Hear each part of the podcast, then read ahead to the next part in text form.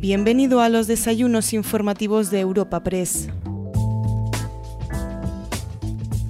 Hoy, en los desayunos informativos de Europa Press, recibimos a Pablo Casado, presidente del Partido Popular y candidato a la presidencia del Gobierno en las elecciones del próximo 10 de noviembre. Durante el encuentro ha afirmado que es evidente que el PSOE quería que la exhumación del dictador Francisco Franco se produjese en campaña electoral y se va a producir, y además ha asegurado que los populares no van a gastar ni un solo minuto en hablar de lo que pasó en España hace 50 años, una historia felizmente superada. Creo que, es bastante evidente que el Partido Socialista quería que eso se produjera en campaña electoral, se va a producir en campaña electoral y nosotros no vamos a gastar ni un solo minuto en hablar de lo que pasó en España hace 50 años y de una historia felizmente superada. Yo solo voy a hacer una reflexión y es que yo, como nieto de una generación excepcional, generosa, que se dio un abrazo para restañar la transición, no me veo capacitado para deshacer ese abrazo. Escuchamos la intervención de Pablo Casado tras la presentación del presidente de Europa Press, Asís Martín de Caviedes. Muchas gracias, querido Asís, eh, a todo el equipo Europa Press, eh, a todos los patrocinadores, a los asistentes, tanto mis compañeros presidentes eh, autonómicos eh, del Partido Popular, señor alcalde, señora presidenta de la Comunidad de Madrid, al equipo de la Dirección Nacional con su secretario general y los vicesecretarios al frente. Pero sobre todo gracias a ustedes, a, empresarios, eh, sociedad civil, tercer sector, académicos, periodistas, en definitiva a esta, a esta España que madruga, a los que pagáis nóminas, a los que estáis preocupados por la situación política, institucional, territorial y económica en España. Como decía Asís, eh, nada más acaba el desayuno, nos vamos a ir eh, eh, corriendo a Barcelona a visitar la Jefatura Superior de la Policía, también a la patronal, a las asociaciones de comerciantes y a mis compañeros en el partido, para hablar de un tema que me imagino que centrará el turno de preguntas. Así que tal y como hemos acordado con la organización, voy a centrar esta breve exposición, a la pluma, en la situación económica que, por desgracia, eh, no muchos candidatos a la presidencia del Gobierno ocupan sus intervenciones para hablar de ella. Una crisis económica en ciernes, con unos indicadores macro que ya no dejan lugar a dudas.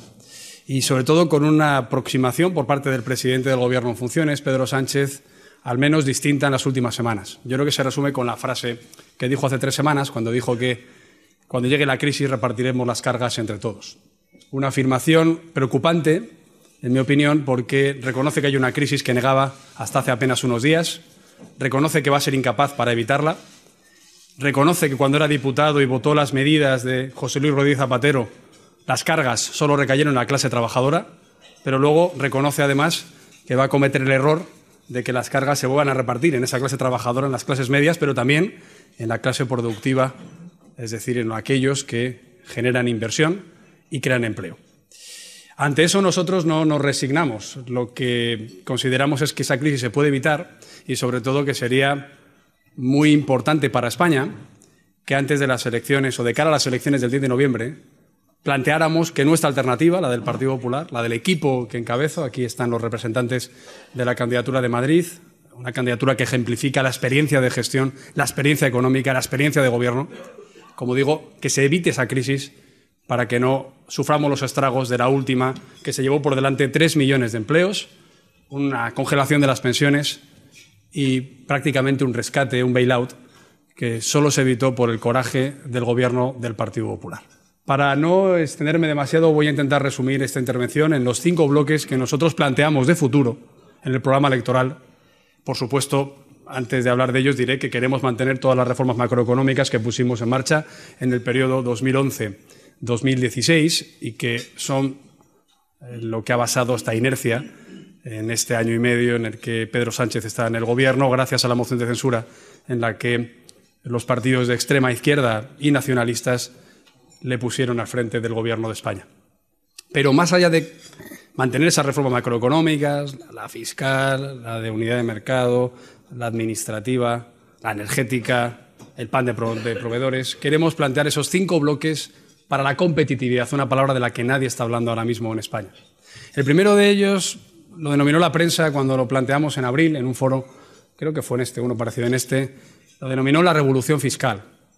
Es una reforma fiscal la más global que ha habido en España desde el año 98 y con la misma, eh, el mismo escepticismo por parte de la izquierda que cuando planteamos la del año 98. Aquí está Elvira Rodríguez, la que hizo capaz con todo el equipo económico de entrar en el euro cuando nadie daba un duro para que España lo hiciera. En esa reforma del 98, además de bajar todos los impuestos, conseguimos recaudar el doble. Ahora planteamos lo mismo. Es una reforma que va a devolver a la economía productiva 16.000 millones de euros, con una supresión inmediata del impuesto de donaciones, el de sucesiones y el de patrimonio, con una rebaja del impuesto de la renta para que el marginal máximo esté por debajo del 40%, con una rebaja del impuesto de sociedades por debajo del 20%, de recordar que ya está en su mínimo histórico de un 25% gracias a la rebaja que hizo el Partido Popular en su último gobierno, y con una bonificación fiscal al ahorro para que los productos de planes de pensiones, planes de ahorro y viviendas habituales que se enajenen para completar la jubilación no tributen en su coste de rescate. Por tanto, 16.000 millones de euros de devolución a la economía productiva que tenemos que justificar cómo se compensan a través del segundo punto que planteamos, que es una reforma de la burocracia en España, una reforma administrativa, una eficiencia en el gasto, que se divide en varias medidas.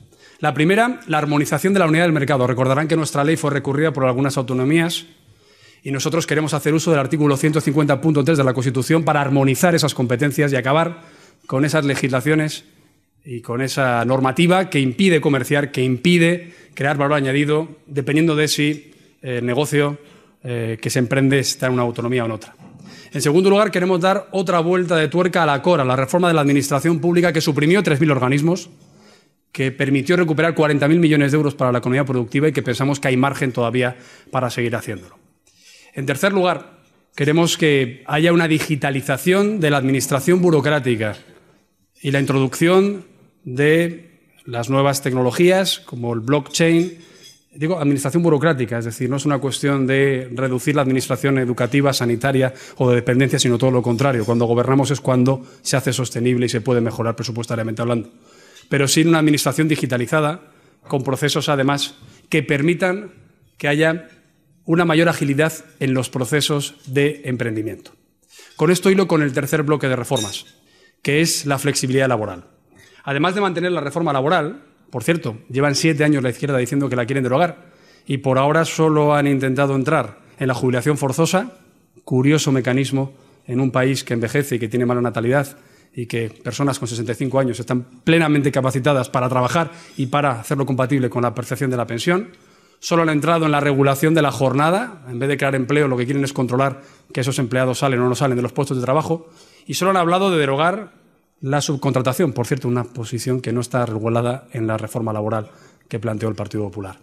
Y Sánchez cuando va a Nueva York dice que le gusta la reforma laboral y cuando viene aquí dice que la quiere cambiar. Por eso, además de mantener la reforma laboral, queremos mantener y flexibilizar nuestra posibilidad de contratación, abaratando las cotizaciones sociales en la medida de lo posible, en segundo lugar, planteando una tarifa plana para autónomos, que a los 12 meses ya aprobados se extendiera a otros 12 meses para todos los autónomos y a 24 para aquellos menores de 30 años o mayores de 52 o parados de larga duración o mujeres víctimas de malos tratos o emprendedores del entorno rural o personas con algún tipo de discapacidad por encima del 33%. Planteamos para los emprendedores una ley de segunda oportunidad. En España se es tremendamente exigente con el fracaso y lo que tenemos que hacer es que a estos emprendedores que tienen la mala suerte de fracasar, como la mayoría de los que se arriesgan, el Estado les acompañe en cuanto a que las deudas tributarias o las deudas eh, de la seguridad social no les persigan el intento de lograr intentarlo. Y luego tenemos un plan que llamamos autopista administrativa, que reconozco que lo hemos copiado de las oficinas británicas Business is Great, que es en una ventanilla única tener la agencia tributaria, la oficina de la seguridad social y el registro mercantil para que en una mañana un emprendedor pueda tener su empresa registrada y en cinco días nos comprometemos como administración a tenerla de alta. Por tanto, también flexibilidad laboral y para el emprendedor, además de una ley de emprendedores en la que hemos recogido las reivindicaciones de las startups en cuanto a el fast track que piden para la contratación de puestos, sobre todo tecnológicos de programación del extranjero, una nueva regulación a las stock options porque muchos de estos trabajadores, emprendedores, cobran prácticamente todo su sueldo en variable, y también una nueva regulación de la ley Beckham que afecte al talento que viene a España y que quiere crear valor añadido. España puede ser la California del sur de Europa, tiene todas las condiciones, pero hay que tener un marco fiscal y burocrático que sea competitivo. El cuarto punto, también ligado a esto, es la formación. Queremos introducir en la formación materias tecnológicas, las llamadas STEM, Science, Mathematics, Technology, Engineering, pero sobre todo también Arts, STEAM, hablar en público, negociación, emprendimiento. Veo aquí algún pionero en cuanto a que a las escuelas llegue el emprendimiento. También queremos potenciar la FP Dual, ese eh, proyecto pionero que, por ejemplo, en Alemania, después de décadas aplicándose, han dado cifras de empleo juvenil de un 6%. Creo que en un país con un 40% de desempleo juvenil sería muy oportuno potenciarlo. En tercer lugar, queremos apostar por el bilingüismo en inglés. Nuestros jóvenes tienen que hablar perfectamente inglés para competir en este mundo desarrollado. Y queremos que haya una evaluación pública de conocimientos, pública porque lo conoce todos los padres, pública porque lo hace a nivel estatal para toda España el Gobierno, la Administración educativa. También en materia de educación queremos plantear una conciliación que afecta a los padres trabajadores para que la educación de 0 a 3 acabe siendo paulatinamente gratuita. Y el último punto, un punto de, competitividad de todo el sector, es cómo potenciamos los distintos ámbitos de la economía. Veo aquí responsables de patronales y empresariales que llevan mucho tiempo pidiendo a los partidos políticos que fomentemos el crecimiento empresarial. En España tenemos un 95% de micropymes que representan al tejido empresarial. En España hay un 95% de pymes. Y al final hemos detectado que muchas de esas pymes no quieren dejar de ser pymes para no franquear las barreras sindicales, fiscales o burocráticas que les impiden un incentivo para crecer. Cuando sabemos que en la última crisis la internacionalización de nuestras empresas fue vital para paliar la caída de la demanda interna.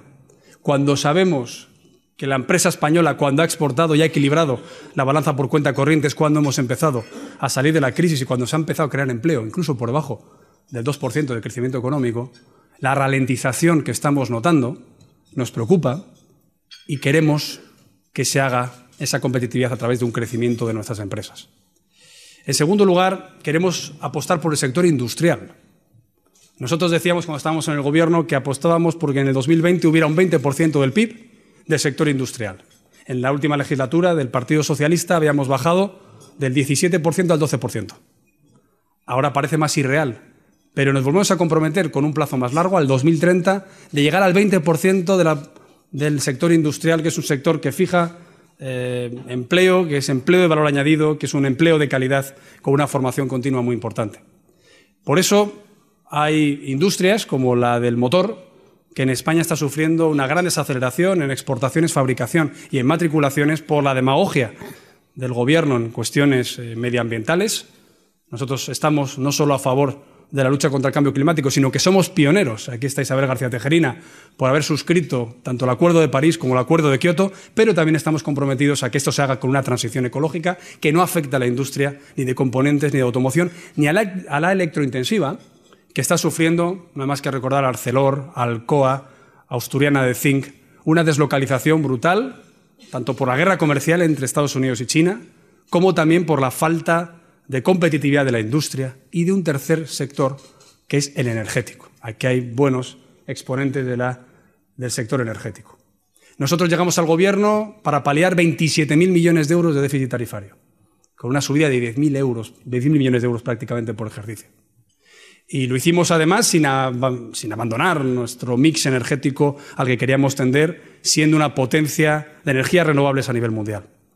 Pero lo que no puede ser es que al final estemos sufriendo la falta de competitividad energética al ser la isla energética peor eh, de Europa, después de Malta y Chipre, y por eso queremos avanzar en las interconexiones pirenaicas, la del Golfo de Vizcaya, utilizar las siete plantas de regasificación que hay en nuestro país, pero sobre todo hacer políticas para abaratar la factura de la luz, no solo en los hogares, sino también en la industria.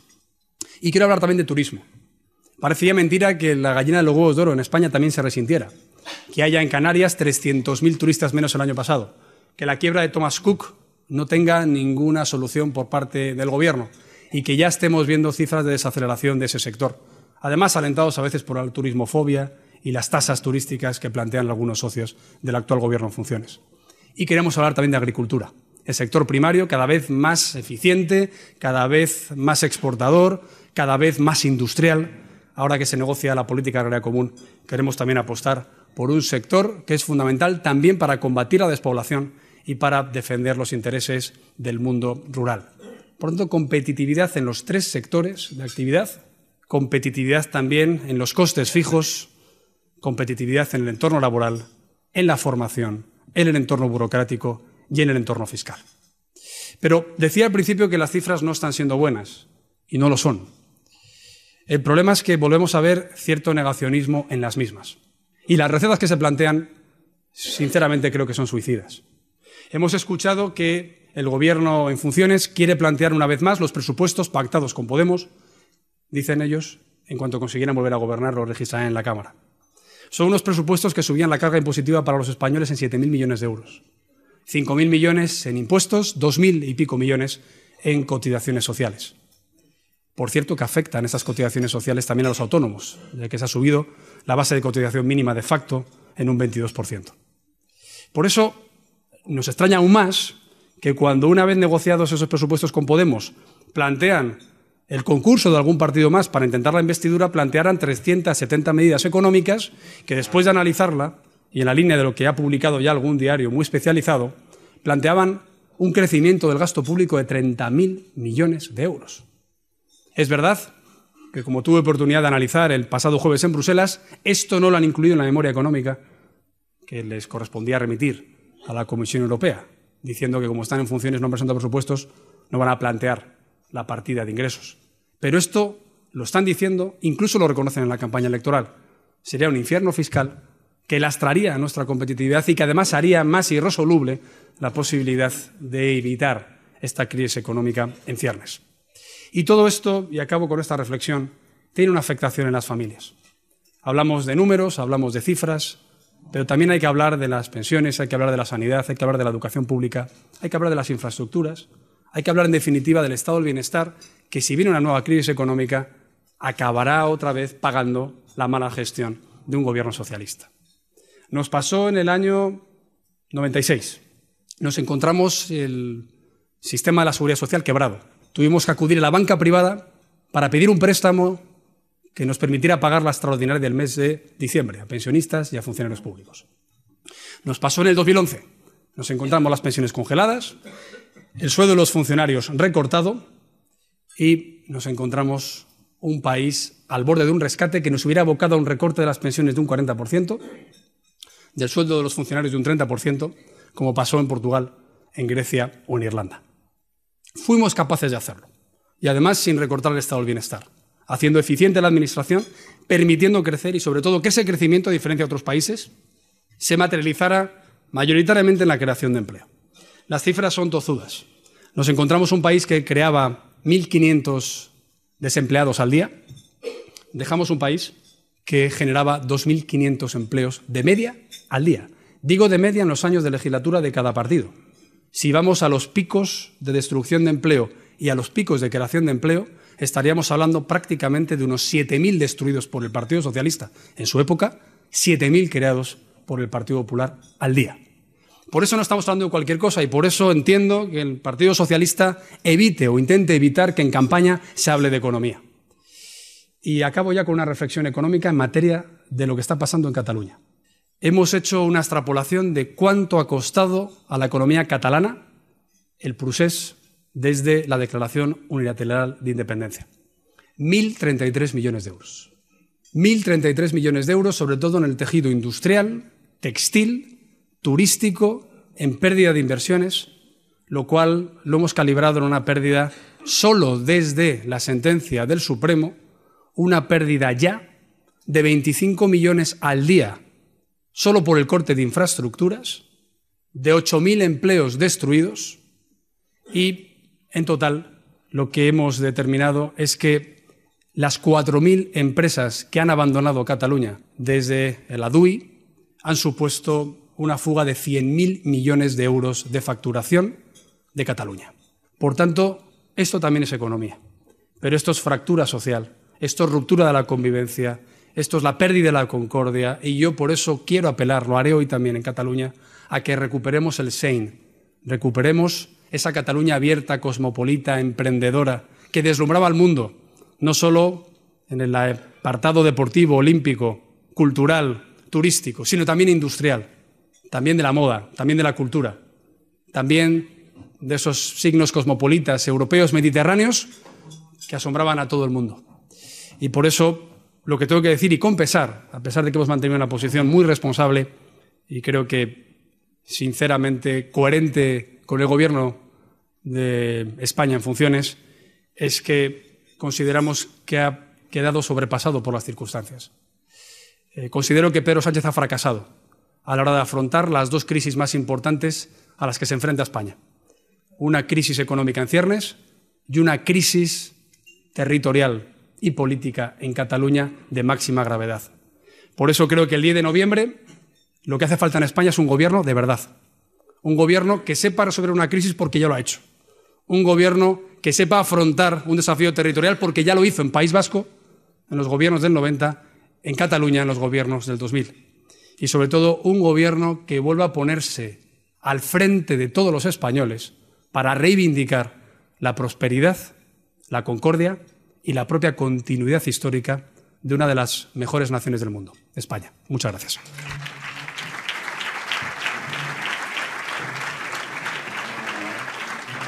Como hemos dicho, efectivamente se tiene que ir usted a, Barcelona en, un rato, así que vamos a ir rápido. Vamos a hablar, obviamente, mucho de Cataluña. Quiero hablar también de economía, presidente, que nos afecta a todos y mucho. Y terminaremos hablando de la situación de la campaña electoral, de la, pre, precampaña y de lo que pueda venir después. Pero antes, permítame, porque mis compañeros eh, Paulino Guerra de Europa Press y Cristina Ortega de Telemadrid me están advirtiendo, me están alertando de que se está produciendo una operación de la UDEF, que está registrando el despacho del domicilio particular del abogado de Puigdemont, de Gonzalo Boyer, por un supuesto caso de blanqueo de dinero del narcotráfico, dentro de una operación que está llevando a cabo la Audiencia Nacional. Obviamente no quiero no quiero ponerle en un compromiso. Entiendo que tenemos que esperar a ver cómo evoluciona. Se trata de un asunto judicial. Simplemente no quiero ponerle en un compromiso. Obviamente no sabemos nada más que esto. Se está produciendo en estos momentos, pero por si usted quería decir alguna cosa. Entiendo que le pilla de sorpresa como nos ha pillado a todos. Bueno, en este caso sí. No, no, tenía conocimiento, aunque he tenido la oportunidad de, confrontar con, con, este señor en numerosas ocasiones. Eh, Desconozco cuáles son los vínculos del señor Boye con el narcotráfico. Eh, por tanto, no, simplemente puedo confiar en la investigación, tanto policial como judicial, y lo acabaremos sabiendo. Lo que sí que me gustaría es que se esclarecieran los posibles vínculos del señor Puigdemont y del señor Torra con Tsunami Democratic y con los CDR, porque creo que eso sí que es grave. Y cuando nosotros planteamos, y lo hice el pasado lunes después de conocer la sentencia del Tribunal Supremo, y también el pasado miércoles cuando me llamó Pedro Sánchez para hablar sobre estas cuestiones, nosotros, a diferencia de otros partidos, planteamos dos paquetes de medidas, unos urgentes y unos a medio plazo. Dentro de, los urgentes, eh, además de que se mandara un requerimiento de cumplimiento de la Constitución ya al señor Torra, de que se aplicara la Ley de Seguridad Nacional para coordinar los mandos de la Policía Nacional, Guardia Civil y los Mossos de Escuadra. Además de que planteáramos la exigencia de que rompieran inmediatamente los 40 acuerdos institucionales que el Partido Socialista tiene con per y con Esquerra, una vez condenados por sedición, entre ellos el de la Diputación de Barcelona, que condenó la sentencia el propio eh, martes, también planteábamos que la Fiscalía actuara. ¿Por qué planteábamos que la Fiscalía actuara? Y voy a este caso. Porque a algunos se le olvida que las sentencias del Tribunal Supremo, a estos ahora condenados por sedición, se suscitaron a través de una querella del fiscal general del Estado, José Manuel Maza, en paz descanse, con el pleno apoyo del Gobierno de la Nación del Partido Popular. Es decir, no fue el 155 el que motiva estas condenas. No somos los políticos los que metemos en la cárcel a nadie. Afortunadamente vivimos en una democracia con plena separación de poderes y garantista como Estado de Derecho. Pero es verdad que la Fiscalía ahora, y ahí sí que el Gobierno tiene que estar a ello, puede actuar. Puede actuar contra los violentos porque han cometido graves delitos de atentado contra la autoridad, de estragos y otro tipo de eh, desórdenes públicos. Y puede actuar también en la investigación que se tenía que estar haciendo por los posibles vínculos publicados por un periódico del señor Torra con tsunami democrático. Porque ahí es cuando sí se podría aplicar uno de los asuntos que yo dije a medio plazo, que es la aplicación de la ley de partidos políticos. Cuando yo decía el otro día que esto es cale borroca, de hecho lo decía Alfonso Alonso y Javier Maroto con tristeza, yo lo decía en positivo, porque nosotros pudimos acabar con la cale borroca. Yo recuerdo cuando en los años 2000 decían, decían Aznar, no, no, no, no haga la ley de partidos ni la ley de responsabilidad de los menores porque va a arder Troya. No, lo que dejaron de arder fueron cajeros automáticos, fueron marquesinas, fueron sucursales y comercios. ¿Por qué? Porque la responsabilidad penal de los menores hacía que los padres pagaran por los destrozos, cosa que me gustaría ver ahora en el caso de estos energúmenos que están incendiando Cataluña. Pero sobre todo porque la ley de partidos motivó que cualquier vínculo de una organización política con el terrorismo callejero conllevaría la aplicación de la ilegalización de la misma por solicitud de la Fiscalía.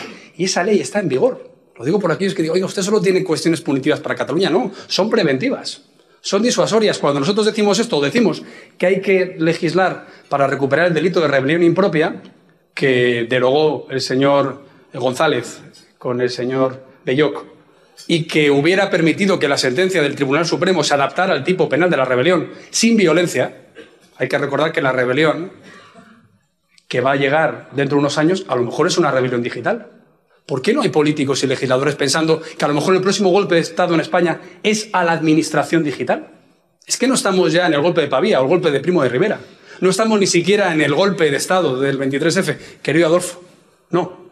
Estamos ya en golpes sin violencia y no desde fuera de la institución, sino desde dentro de las instituciones, como es la Generalitat. Por tanto, claro que el Partido Popular no critica la sentencia, pero sí que hacen autocrítica de todos los políticos porque tenemos que dar herramientas penales a los jueces para que mejor las sentencias a las nuevas realidades sociales.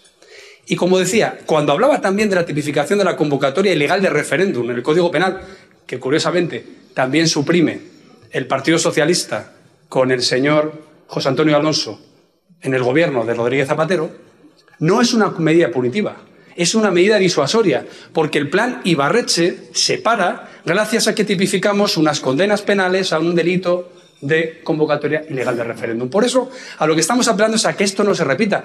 Y no estamos siendo muy mal, muy mal pensados.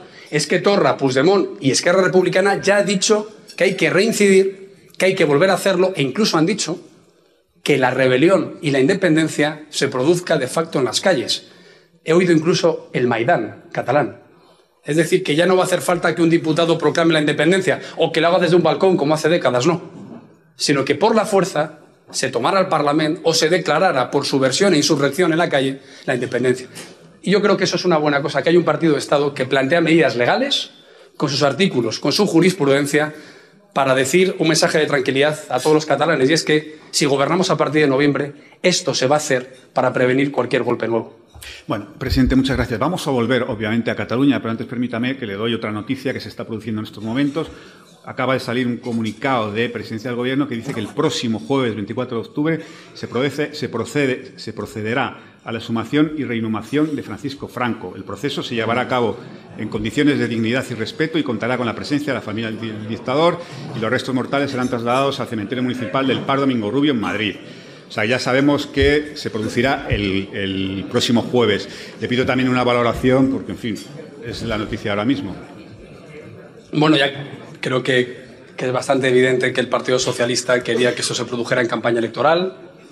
Se va a producir en campaña electoral y nosotros no vamos a gastar ni un solo minuto en hablar de lo que pasó en España hace 50 años y de una historia felizmente superada. Yo solo voy a hacer una reflexión y es que yo, como nieto de una generación excepcional, generosa, que se dio un abrazo para restañar la transición, no me veo capacitado para deshacer ese abrazo. Y no hablo solo de la generación que cada uno tenemos en nuestras casas y qué historias tenemos desgarradoras para contar, sino de la generación que yo he visto en imágenes de Alberti con Suárez, de la pasionaria con Fraga, de Carrillo con exministros del régimen en ese momento desarticulado. Eh, o incluso de lo que yo sí viví hace dos años, cuando conmemoramos el 40 aniversario de las primeras elecciones democráticas. Y lo que vi es a Pablo Castellanos abrazando a los que estaban en el otro lado, a tanta gente que decidió enterrar las disputas y decidió darse la mano para mirar solo hacia el futuro. Y por respeto a esas personas y también a los líderes del Partido Socialista, como Felipe González, como Alfonso Guerra, como Mújica, que sufrieron exilio y que, sin embargo, durante 40 años en ningún momento habían visto necesario reabrir esas heridas, pues yo creo que, que tenemos que seguir en esa concordia, por cierto, en esa ley de concordia que nosotros hemos planificado, y voy a dar solo un dato porque es curioso, porque además no es nuestro. Cuando Zapatero lleva al gobierno, crea una comisión de expertos para evaluar los daños del régimen franquista en los represaliados. Y esa comisión determina que desde que hay democracia en España, 16.000 millones de euros del presupuesto público se han destinado a resarcir los honores académicos, militares o las indemnizaciones pertinentes de las víctimas del franquismo. Creo que es muy bueno recordar esto, 16.000 millones de euros, antes de que llegara ninguna ley aprobada por el señor Zapatero y reivindicada ahora por el señor Sánchez. Y otro dato que creo que, que es muy positivo recordar. Al final, hay que recordar que en el 2002 el Pleno del Congreso de los Diputados, por unanimidad, y en un gobierno de mayoría absoluta del Partido Popular, condenó la dictadura felizmente superada hacía muchas décadas. Por tanto, sinceramente creo que, estos debates no conducen ya a nada y nosotros pues, respetamos las sentencias del Tribunal Supremo y nos ocupamos de lo que está pasando hoy en día y también nos preocupa más lo que está pasando con dictadores vivos. Y lo que vemos en Cuba, lo que vemos en Venezuela, lo que vemos en Nicaragua, nos preocupa bastante más que lo que pasó hace 50 años en España. Bueno, pues cerramos este capítulo, eh, presidente. Obviamente tenía pensado preguntarle por este asunto después, pues ya nos, lo, lo, hemos, lo, hemos, cerrado. Vamos a volver a Cataluña porque en un rato se va usted para allá. Hemos conocido también esta mañana que el presidente Sánchez también va a ir a, a Barcelona. No sé si cree usted que tiene algo que ver con el hecho de que también vaya usted. Bueno, pues probablemente, pero bienvenido sea. No, me, me, recordaban a algunos amigos del Partido Popular en Baleares y de Canarias que, que esta es la cuarta vez que aparecen nuestras previsiones en Europa Press. Sí. Eh, y el presidente del gobierno en funciones va a las inundaciones de Baleares o a los incendios de Canarias o, o a ver las zonas afectadas por el Dana en Murcia, Andalucía, Castilla-La Mancha y Comunidad Valenciana. Eh, pero me parece muy bien. Yo creo que que, que es positivo que, que, el gobierno esté presente en Cataluña. Ojalá hubiera estado antes porque el, la coordinación del operativo policial creo que ha tenido eh, graves errores y no lo digo yo, pues nada más que ver los vídeos que han mandado eh, la Policía Nacional, eh, incluso desde los propios eh, destacamentos que arriesgaron sus vidas y que se saldaron con 280 heridos y de hecho uno de ellos muy grave, al que hoy yo le quiero mandar todo el ánimo a su familia eh, sobre todo porque estos servidores públicos merecen todo nuestro respeto y nosotros vamos a hacer lo que hizo el Partido Socialista en el año 2017, cuando pidió la reprobación del gobierno y pidió responsabilidades policiales por las cargas de esas fuerzas y cuerpos de seguridad del Estado para preservar la legalidad y el orden público en Cataluña. Nosotros eh, apoyamos a esos servidores públicos y lo que le decíamos al gobierno es que fuera más eficaz. Y por eso lo que pensamos es que es urgente que el operativo esté centralizado, pero ya no una cuestión de efectividad, que lo es, y de medios, que lo es. Los vídeos del policía recogiendo pelotas de goma o esos mensajes de la Guardia Civil que está mil efectivos de los GRC, que son el cuerpo de élite contra las manifestaciones violentas de la Guardia Civil, diciendo por qué no nos sacan a ayudar a nuestros compañeros Mossos y policías nacionales si estamos aquí, en el puerto de Barcelona. Pero más allá de eso es una cuestión casi administrativa y casi moral. ¿Cómo es posible que el máximo mando de los Mossos de Escuadra, que es un cuerpo armado de 16.000 efectivos, sea el mismo que se manifiesta cortando infraestructuras y el mismo que ha pedido abrir una investigación policial para, prohibir eh, las cargas y sobre todo para que haya responsabilidades a los Mossos de Escuadra que han participado en ellas, es decir, Quintorra. Bueno, pues esto no se entiende. Por eso eh, nosotros, bueno, nos han dicho que además que íbamos a visitar la Jefatura Superior de Policía y que ahora no nos dejan visitarla. Eh, lo vamos a intentar. Simplemente queríamos ir a dar un abrazo a estas fuerzas y cuerpos de seguridad del Estado que se están jugando la vida y, por cierto, a comprometernos con ellas con una equiparación salarial merecida. Tienen que cobrar lo mismo, al menos, que los Mossos. Y a comprometernos a mantener la ley de seguridad ciudadana que hace que en este tipo de operativos antidisturbios estén protegidos en el anonimato, no se les permita grabar y no tengan eh, esa bueno, indefensión que tenían antes a la hora de ser denunciados simplemente por cumplir instrucciones y salvaguardar el orden público. Pero permítame, eh, ¿que no, les van a dejar visitar la comisaría? Bueno, no. Eh, digamos que probablemente no podamos entrar en la Jefatura Superior de Policía porque me imagino que querrá entrar él, lo cual, insisto, me parece estupendo. Yo, mientras él entre y vaya a visitar a los heridos y, si es posible, también eh, anuncie que van a tener más medios y que va a haber un mando único, de verdad que este partido no está en el electoralismo. Créanme, eh, lo he intentado, toda esta semana he intentado estar muy concreto en lo que pedimos, justificándolo con la ley en cuestión, con el artículo en cuestión, con cómo se hace, con cómo lo hicimos, con cómo se puede hacer. Me imagino que me preguntará algo sobre prisiones. Sí, sí, ahora, eso también tenemos algo. O sea, somos los líderes de la oposición, pero quiero dejar algo muy claro. Somos la única alternativa al gobierno del Partido Socialista. Por tanto, tenemos que medir muy mucho. No hacemos conferencias en las que el tuit quede redondo, sobre todo porque tenemos la sensación de que lo que digamos hoy a lo mejor lo tenemos que poner en marcha el 11 de noviembre. Así que damos esa confianza y esa credibilidad a todos los españoles de que lo que estamos diciendo lo tenemos pensado, meditado, muchas cosas ya las hemos hecho, pero sobre todo todas las demás estamos dispuestas a hacerlas de inmediato. ahora iremos con el, con el tema de los presos, pero antes permítame, porque ha dicho el presidente que ha habido graves errores, ha dicho usted graves errores en la actuación de la policía o en la coordinación de la actuación policial. ¿A quién son atribuibles esos errores? ¿Por qué se han producido? Sí, bueno, eh, es, evidente que cuando se ve un vídeo de las fuerzas de la UIP diciendo estamos en una ratonera, nos quieren matar, no tenemos material, eh, tenemos que replegarnos, eh, no entendemos por qué no nos manda más efectivos, esos son errores. Yo no desconfío de la buena intención del ministro de Interior ni de la buena intención de Pedro Sánchez, de verdad. O sea, creo que en esto, si yo he dicho que el Partido Popular va a apoyar al gobierno, pero para hacer algo, lo mantengo. Tienen todo el respaldo para tomar las medidas legales, penales y constitucionales para restablecer el orden público en Cataluña. Ahora bien, yo creo que en Cataluña no se necesita debilidad, ni apaciguamiento, ni apelación al diálogo. Ahora no. Yo cuando oigo al señor Pedro Sánchez diciendo, es que no he cogido el teléfono al señor Torra, pues cójaselo.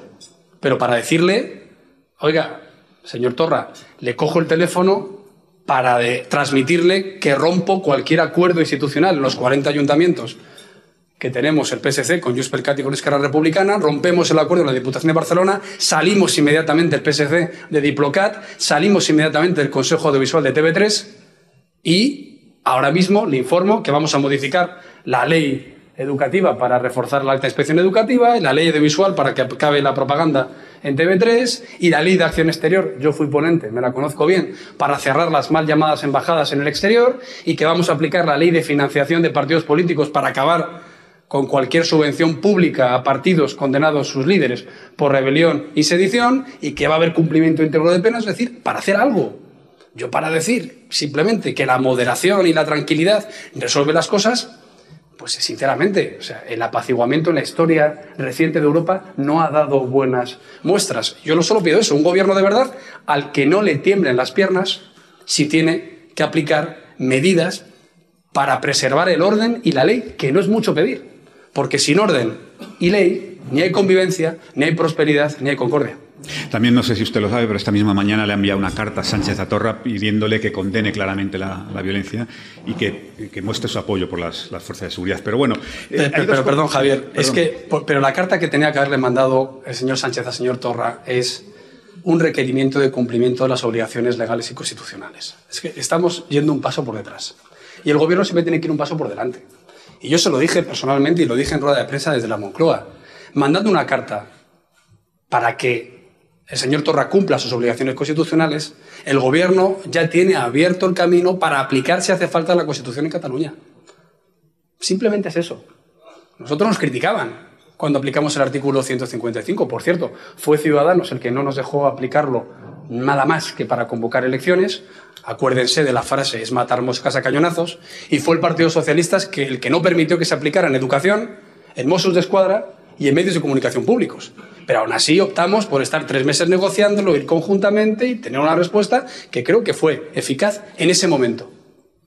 Ahora bien, si ahora Sánchez está más pendiente del 11 de noviembre, de no perder votos por el PSC y de no cerrar la puerta si tiene que volver a pactar con Esquerra Republicana y Junts a mí es lo que me preocupa.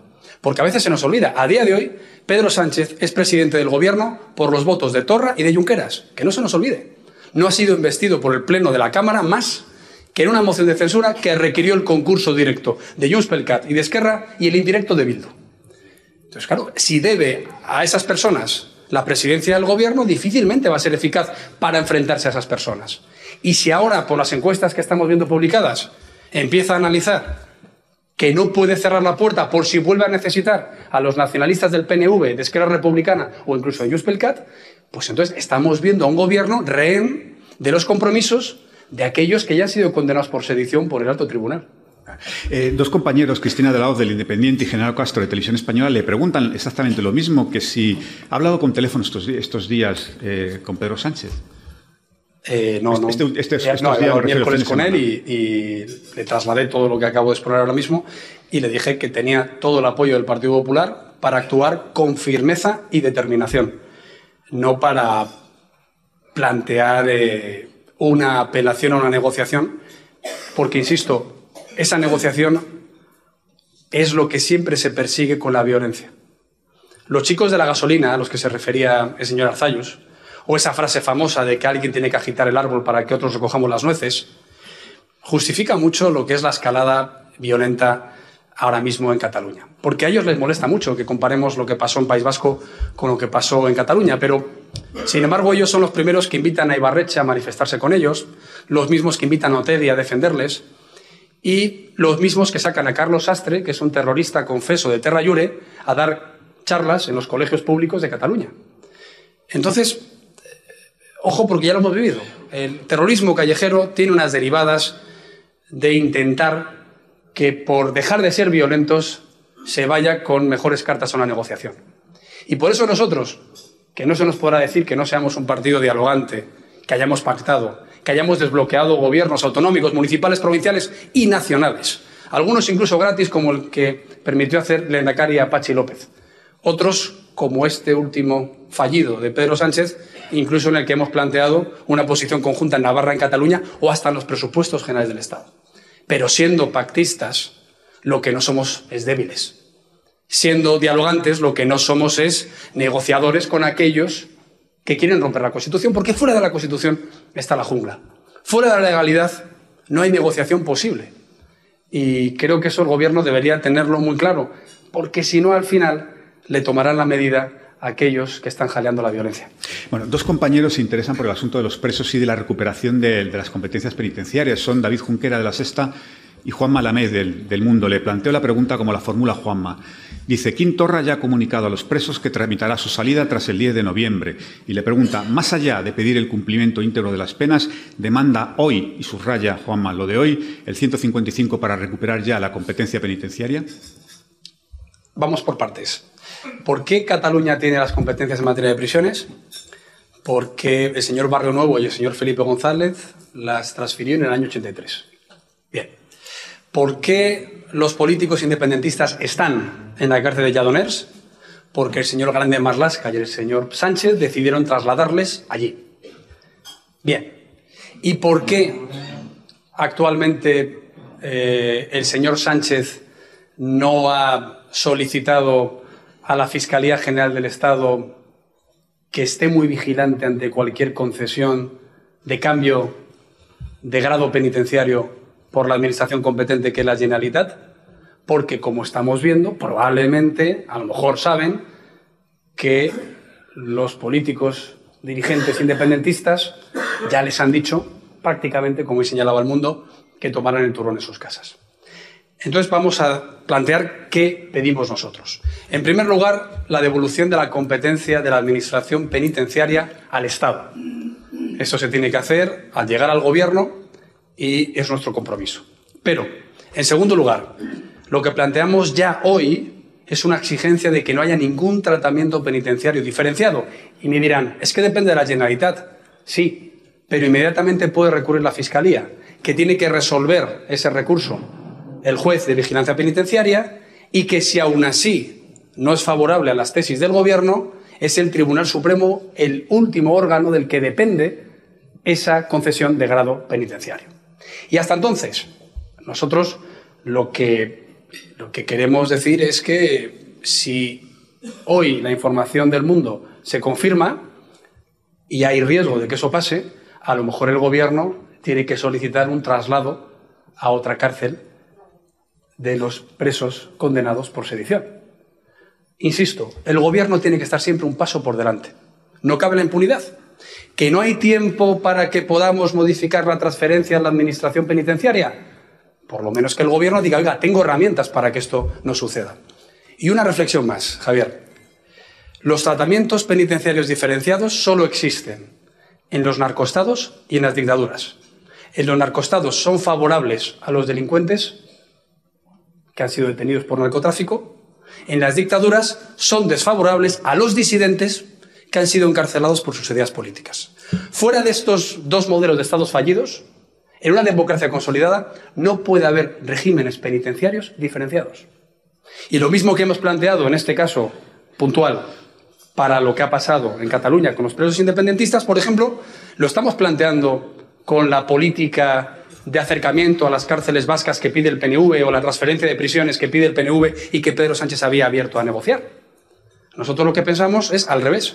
Cumplimiento íntegro de las penas igual que en delitos de terrorismo, incorporarlo en delitos de sedición y rebelión, pero sobre todo que no haya ningún beneficio penitenciario que escape al control del gobierno y en el caso de los presos etarras, sin no solo arrepentimiento, sino colaboración efectiva para resolver los crímenes que queden impunes, que son más de 300 en el caso de ETA. Entonces, presidente, para que quede negro sobre blanco, ¿le pide usted al gobierno que traslade a los presos a cárceles fuera de Cataluña? No he dicho eso. He dicho que el gobierno tiene que ir un paso por delante. Y he ordenado cuál sería mi estrategia. Si gobernamos el 11 de noviembre, recuperar la transferencia en materia de prisiones. Hasta entonces, si esta información se confirma, que la Fiscalía ya tenga la instrucción de estar muy vigilante ante cualquier concesión de distinto grado penitenciario. Y si aún así, por plazos, se hiciera efectiva la puesta en libertad, que el Gobierno diga que tiene en su mano la posibilidad de trasladar a estos presos a otra cárcel. Insisto, un paso por delante, incluso, ojalá, para no tener que hacerlo. Pero lo que no puede haber sensación en España es que los independentistas o incluso los delincuentes ya condenados por rebelión y sedición llevan las riendas, la brida de lo que está pasando en Cataluña. Yo quiero un gobierno que funcione, no que esté enclaustrado en Moncloa. Quiero un gobierno que gobierne. Y por tanto, espero que en España haya pronto un gobierno que sepa cómo hay que hacer las cosas, porque la sensación de noqueo y de desconcierto que ahora mismo está transmitiendo la administración de Pedro Sánchez es muy preocupante. Quiero terminar con, el asunto de Cataluña, presidente, porque nos podría dar para días enteros, pero por una última cosa. Técnicamente, ¿cómo se pueden recuperar las, las competencias penitenciarias? ¿No hay que reformar el estatuto? El estatuto de autonomía y probablemente hubiera que hacer una tramitación parlamentaria de esa ley. Eh, pero es que yo creo que lo que tenemos que hacer es modificar las leyes que haga falta. Y sobre todo, tenemos una fórmula para hacerlo que ya he citado antes para hablar de la unidad de mercado. Y es el artículo 150.3 de la Constitución que habla de armonización de competencias. Se habla mucho del título octavo de la Constitución y yo creo que somos los únicos que hemos planteado la realidad de lo que quiso el constituyente. En el artículo 148 se hablan de las competencias, bueno, el 148 y el 149 respectivamente, de las competencias exclusivas del Estado y de las competencias que son transferibles en su administración, no en su titularidad. Y el 150 habla de armonización de las mismas. Por tanto, si hay una deslealtad en la administración de alguna competencia que sigue siendo estatal, pero que ha sido transferida a su administración del Estado a una autonomía, se puede armonizar vía el 150.3 si hay causas que lo motivan. Creo que esta es una de ellas. Por tanto, se puede hacer rápido, armonizando esa competencia, pero yo no rehuyo de un debate en el cual el marco estatutario y el marco constitucional para Cataluña aglutine todo lo que tiene que ser un reforzamiento institucional en esta comunidad autónoma. Hay una crítica cierta que algunos de mis amigos catalanes aquí presentes eh, nos hacen. a veces por falta de tiempo o de actualidad respecto a nuestras declaraciones. Y es, además de las cuestiones punitivas, o como yo he dicho, disuasorias o preventivas, ¿qué proyecto hay para Cataluña en cuanto a reconstruir afectos, en cuanto a recuperar la presencia del Estado, en cuanto a superar esta fractura social? Bueno, una de ellas es la presencia de España. No se puede querer lo que no se toca. Por eso nosotros hemos planteado una ley de lenguas, una ley de símbolos, una ley de acceso a la función pública, en el que la lengua sea un requisito, no, en el que la lengua sea un mérito, no una barrera, no un muro, en el que las delegaciones del gobierno, las subdelegaciones del gobierno puedan tener incluso alguna responsabilidad en la moratoria o en el ejercicio de las transferencias competenciales. Hace falta recuperar la presencia de España en Cataluña y hace falta hacerlo a través de la educación, a través de los medios de comunicación, a través de la cultura, a través de la empresa, a través del turismo, a través de todas las facetas de una sociedad que lleva demasiado tiempo instalada en la posverdad y en las fake news. Y mi compromiso, cuando lleguemos a la presidencia del Gobierno, es que no escatimemos recursos económicos, presencia institucional, esfuerzos legislativos para recuperar esa convivencia entre Cataluña y el resto de España. Bueno, presidente, dejamos Cataluña de momento. Permítame dos preguntas muy rápidas de economía y nos metemos en campaña. La primera la plantea, bueno, habla usted de devolver, en una, rebaja fiscal de devolver 16.000 millones a la, sociedad y pregunta el compañero Manuel del, del Pozo de Expansión que si cree que de verdad hay margen para bajar impuestos en España. Sí, y de hecho lo hemos, lo hemos analizado porque en abril lo había claramente. El aumento de recaudación era, estaba previsto en 22.000 millones de euros en el ejercicio anterior. Se cumplió solo en ingresos tributarios, la recaudación efectiva fueron 14.000 millones de euros. Ahora, al pasar estos meses con una desaceleración económica, hemos vuelto a, analizar las previsiones. Si activamos la curva del AFER, que se dice que, que, hay momentos en los que no opera, por ejemplo, 2011, con vencimientos de pago de la deuda eh, ya muy acuciantes. En este caso sí que, pensamos que operaría. la reinyección de esos 16.000 millones de euros en la economía productiva tendría un retorno en creación de empleo de centenares de miles de nuevos empleos y, por tanto, de nueva recaudación. Afloraría bases imponibles y economía sumergida, porque no he dicho por resumir, pero esta reforma fiscal, sobre todo en IRPF y en sociedades, tendría una simplificación de tramos y de deducciones. Creo que hay que tener un sistema tributario simple, pero, si se me permite, eh, eficaz, que aflore economía sumergida, que eh, permita ampliar las bases imponibles. Y luego hay una cuestión de la unidad del mercado. COE tasaba en un informe eh, cifras que nosotros hemos dejado en una cuarta parte. COE hacía referencia a que la unidad del mercado y la agilización, informatización y reducción de cargas burocráticas podrían alcanzar los 40.000 millones de euros de reinyección en la economía productiva. Nosotros lo hemos dejado en unos 10.000. Pero aún así, claro que salen las cuentas. Lo que no es posible es que en plena desaceleración subamos los impuestos. Eso sí que lo que crearía es una mayor desaceleración y, por tanto, un círculo vicioso. El círculo virtuoso es cuando, cuando hay síntoma de desaceleración, reactivamos la economía. Y una reflexión más sobre aquellos que dicen que estamos en la media de impuestos del resto de la Unión Europea. En IVA estamos incluso por debajo de la media.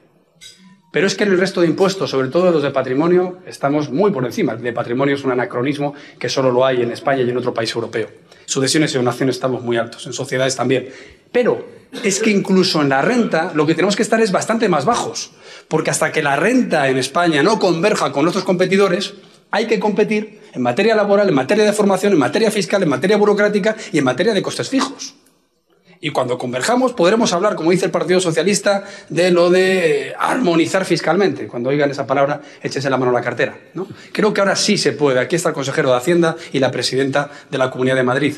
¿Por qué en Madrid hay más inversión? ¿Por qué en Madrid hay más actividad económica y más empleo? Porque tiene los impuestos más bajos de toda España. Y eso funciona siempre. Y hay que hacerlo antes de que la crisis económica llegue y sea demasiado tarde. Y la segunda la plantea Pilar González de Frutos, de UNESPA, y dice que cómo piensa afrontar eh, la sostenibilidad de las pensiones públicas dados el déficit, dado el déficit de la seguridad social y la presión de los jubilados. Bueno, como ya lo hicimos. He dicho antes que en el 96 estaba quebrado el sistema, lo recuperamos. En el 2011, congeladas, las revalorizamos. ¿Cuánto? Un 16% de media en los años en los que estuvimos en el gobierno. ¿Cuánto el último ejercicio presupuestario? un 1,6 de media, un 3% las mínimas y un 6% las de edad. Lo digo por estos que ahora celebran electoralmente que el gobierno plantea una subida del 0,9% de las pensiones. Dicen, de cara a mantener el índice con el IPC, hombre, con un trimestre del IPC al 0,1 y con un año que está previsible que cierre el 0,8, parece que no es algo muy audaz no indexarlas, sino referenciarlas al IPC. Nosotros decimos que la indexación al IPC tiene que ser uno de los factores que calculemos para ver la revalorización de las pensiones, pero no el único.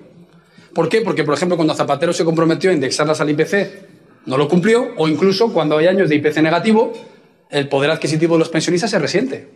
Por eso tenemos que mantener el factor de sostenibilidad para que siempre se revaloricen, pero tenemos que hacer también que los índices de revalorización sean buenos para los pensionistas y también para el sistema. ¿Y cómo se sostiene el sistema? Creando empleo. Las pensiones se financian con las cotizaciones sociales. Si no hay personas trabajando, las pensiones quebrarán. No es cuestión de llevarlas al presupuesto. Eso haría que hubiera que subir los impuestos y, por tanto, se destruyera más empleo. Es cuestión de hacer un sistema sostenible creando 20 millones de contribuyentes en el próximo gobierno, si a partir del 11 de noviembre gobernamos desde el Partido Popular. Y es posible. Y, y no solo es posible, sino que es necesario. Eh, y además ah, hemos planteado más medidas como el vendaje fiscal del ahorro para contribuir a esa sostenibilidad. Y hemos planteado otras medidas para acabar con la brecha de pensiones de las mujeres que se jubilan con un complemento de hasta un 15% dependiendo de los hijos que han tenido a la hora de jubilarse. Ha dicho usted que sí, todo esto se hará si el, el Partido Popular gobierna a partir del 10 de noviembre. ¿Es posible, presidente?